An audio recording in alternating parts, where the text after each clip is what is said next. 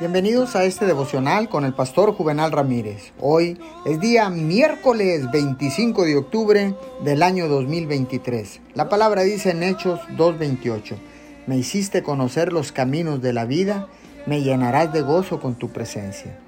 Yo soy Dios contigo todo el tiempo y por la eternidad. No permitas que la familiaridad de tal concepto afecte su impacto en tu conciencia.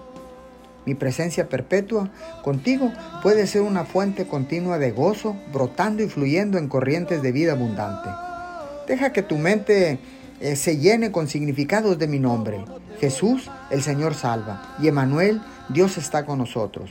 Esfuérzate por mantenerte consciente de mi presencia, aún en los momentos en que estés más ocupado. Habla conmigo sobre lo que te causa alegría, sobre lo que te causa tristeza, sobre lo que sea que tengas en tu mente.